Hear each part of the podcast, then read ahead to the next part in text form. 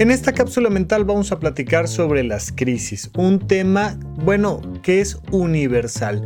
Todas las personas hemos pasado y pasaremos por crisis. Tal vez tú que me estás escuchando en este momento estás viviendo una crisis. Pero ¿qué es una crisis?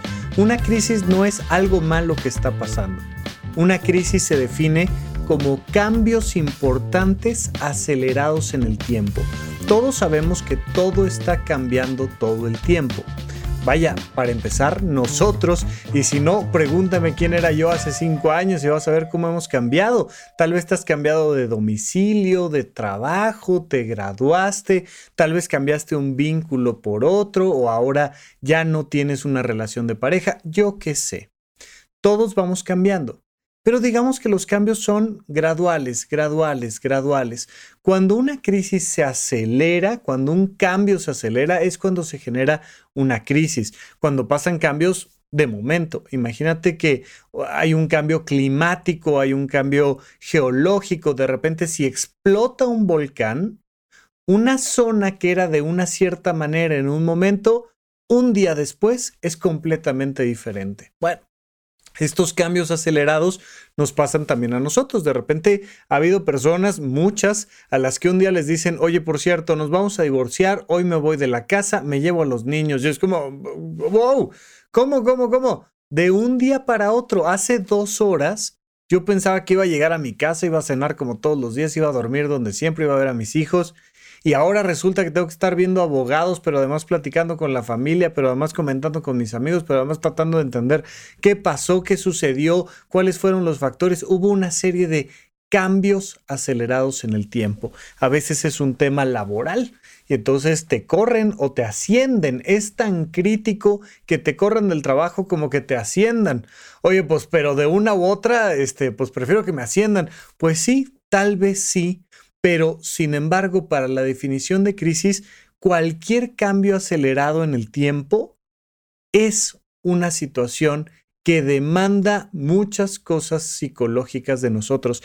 De hecho, se han desarrollado por ahí modelos muy interesantes de coaching. Ya sabes, esto que se puso muy de moda hace algunos años, que no es ni psicoterapia, ni psicología, ni, sino que simplemente es como un acompañamiento de algunas personas que están interesadas en ese modelo. Bueno, pues uno de estos tipos de coaching es de eventos de vida. Y hay coach de eventos de vida o bien, esto por supuesto lo puedes atender con un terapeuta, con un psicólogo, con un psiquiatra, pero estos eventos de vida donde de repente, oye, me casé, ¿no? Es muy común que me digan, ay Rafa, ¿qué crees que nos vamos a casar? Les digo, por favor, vayan a terapia de pareja ahorita. En este momento, cuando todo está bien y se van a casar porque van a venir cambios acelerados en el tiempo, vamos a tener un hijo, por favor, hay que planear la crisis. Oye, no solo el tema del embarazo que ya consigo mismo trae una serie de cambios importantes, sino la llegada de un integrante nuevo a la familia que genera una crisis. Oye, donde había un cuarto de juegos para jugar Xbox, ahora hay cuna y este y Peppa Pig y Barney o lo que sea y, y cambia nuestra rutina, nuestra alimentación, nuestros horarios son cambios acelerados en el tiempo. ¿Qué pasa con el tema de las crisis? Pues que son exámenes, ¿no? Em, hay una forma habitual que te vas a encontrar por ahí en redes sociales donde las personas te dicen que eh, tienes que enfrentar las crisis no preguntándote por qué, sino preguntándote para qué. Y suena muy bonito porque como quiera que sea, pues es un cambio, ¿no? Como lo que les he comentado en otras ocasiones, de que ahora ya no les llaman eh, defectos, sino les llaman áreas de oportunidad, esto que surge del mundo de los recursos humanos dentro de las empresas y es, ay, te voy a comentar tus 36 áreas de oportunidad y es pues, una mentada de madre, ¿no? Nada más con un nombre políticamente más, más correcto. Bueno, ¿qué pasa con esta situación de no estar buscando los porqués? Sino los para qué, pues que normalmente las personas dicen, pero ¿por qué a mí? ¿Qué, es que cómo, si yo he sido tan bueno y tan lindo y tan bello, ¿por qué me pasan a mí las cosas? ¿Por qué dejamos de buscar los porqués? Pues porque normalmente no los hay. Es decir, No es que a ti te dio esta enfermedad o no es que a ti te pasó esta situación económica o no es que a ti te pusieron el cuerno por algo en especial, sino pues porque la gente pasa por enfermedades y por situaciones económicas y la gente pasa por infidelidades todo el tiempo. Entonces, estar buscando el por qué se vuelve un tanto inútil. Y entonces te dicen, busca el para qué.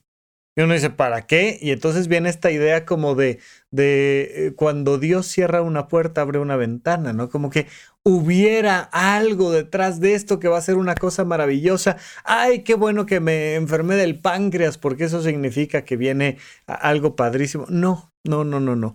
Cuando se refieren a buscar este para qué, significa que es importante que tomes la lección de esta crisis. Oye, pues resulta que me, lastimé la espalda por eh, levantar unas bolsas pesadas. Y pues, ¿para qué me pasó esto? Pues entre otras cosas, para que me ponga a hacer ejercicio. Es decir, es una enseñanza. Las crisis van a llegar, pero no es lo mismo que lleguen cuando traes un proceso atrás de entrenamiento, de cuidado, de consideración hacia tu propio cuerpo, hacia tu propia vida, hacia tus vínculos interpersonales, que cuando no has trabajado nada.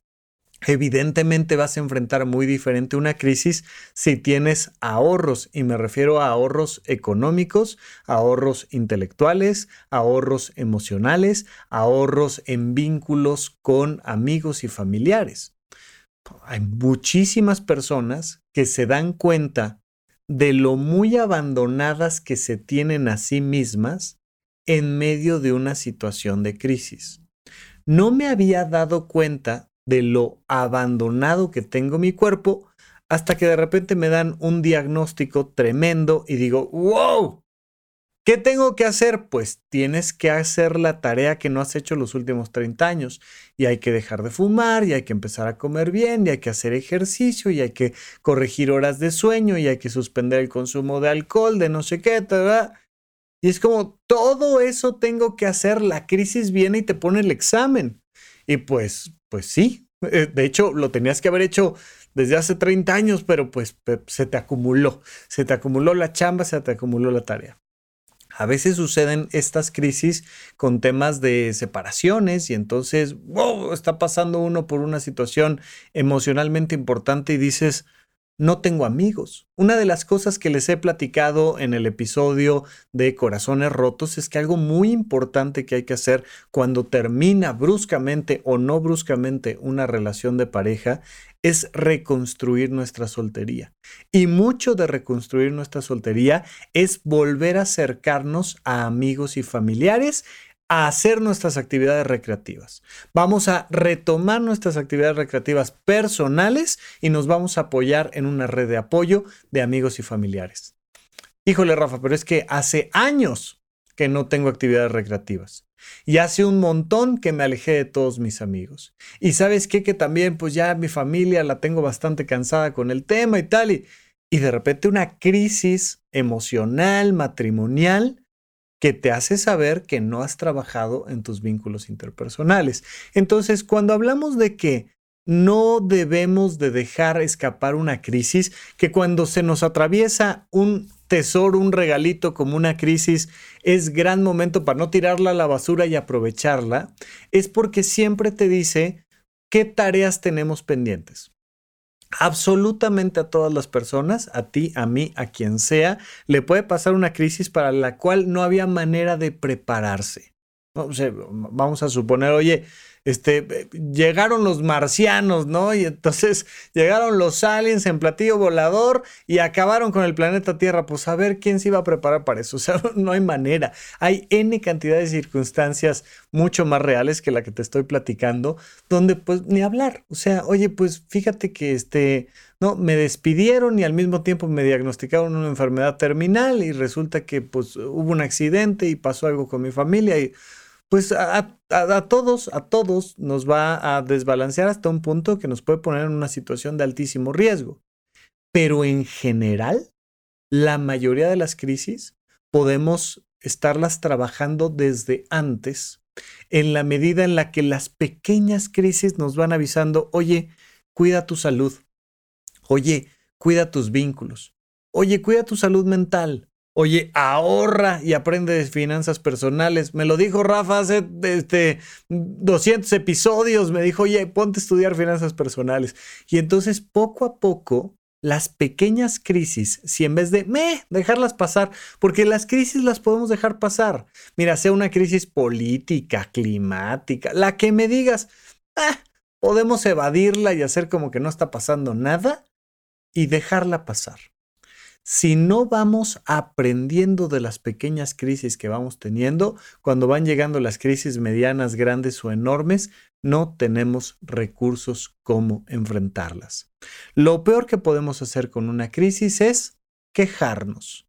Lo único que voy a decir es lo horrible que está la circunstancia y yo no voy a hacer nada al respecto. Es mucho mejor idea quejarnos y hacer algo al respecto. Ya les he dicho infinidad de veces que las emociones sirven para convertirlas en acciones. Estoy molesta, estoy decepcionado, estoy indignada, lo que tú quieras. Tengo una emoción, haz algo al respecto. Entonces, me quejo, pero hago algo al respecto. Hay un siguiente nivel que es simplemente hacer algo al respecto sin quejarme. Y entonces en medio de una crisis lo que hago es que digo, bueno, pues ¿cómo la solucionamos? Oye, está pasando esto y esto y esto y esto, pues vamos a solucionarla. Y hay un último nivel psicológico de cómo enfrentar las crisis. Mm, dejémoslo para los budas iluminados, pero tengámoslo siempre presentes como para tratar de incorporarlo en nuestra vida, que es vamos a agradecer las crisis. Voy a poner manos a la obra, voy a aprender un montón de cosas, voy a crecer como persona cada vez que me enfrente a una crisis y por tanto voy a agradecer que pasó la crisis, que crecí, que ahora me realicé más como persona gracias a que enfrenté esa crisis. Entonces, simplemente recordar una crisis son cambios acelerados en el tiempo que siempre nos enseñan algo. Tienen un origen y se vale preguntarnos por qué pasó siempre y cuando eso lo tomemos como parte del para qué estamos analizando el pasado de esta crisis, pues para aprender y prevenir para la siguiente. Oye, tembló y se nos caen los edificios. Hay que construir mejor, hay que tener una alarma sísmica y ahora estamos en una mejor situación. Si somos capaces de convertir las crisis de meras quejas a estos regalos que nos va dando la vida para crecer como personas, va a tener lógica agradecer las crisis qué bueno que pasó esto, porque crecí, fortalecí mi familia, mejoré mi escala de valores, me volví más congruente, estoy cuidando mi salud, qué bueno que pasó esta crisis. Entonces, siempre dejarlo ahí como una posibilidad y mientras tanto, tú y yo seguimos platicando aquí en supracortical. Gracias por escuchar Supracortical. En verdad me interesa muchísimo conocer tu opinión sobre este episodio o cualquier otro que quieras platicarme. Puedes encontrarme como arroba Rafa Rufus en Twitter, en Facebook y en Instagram. Quiero darte las gracias por escuchar Supracortical y sobre todo por suscribirte y seguirme donde sea que estés escuchando este programa y así te puedes enterar todo el tiempo de nuestros próximos estrenos.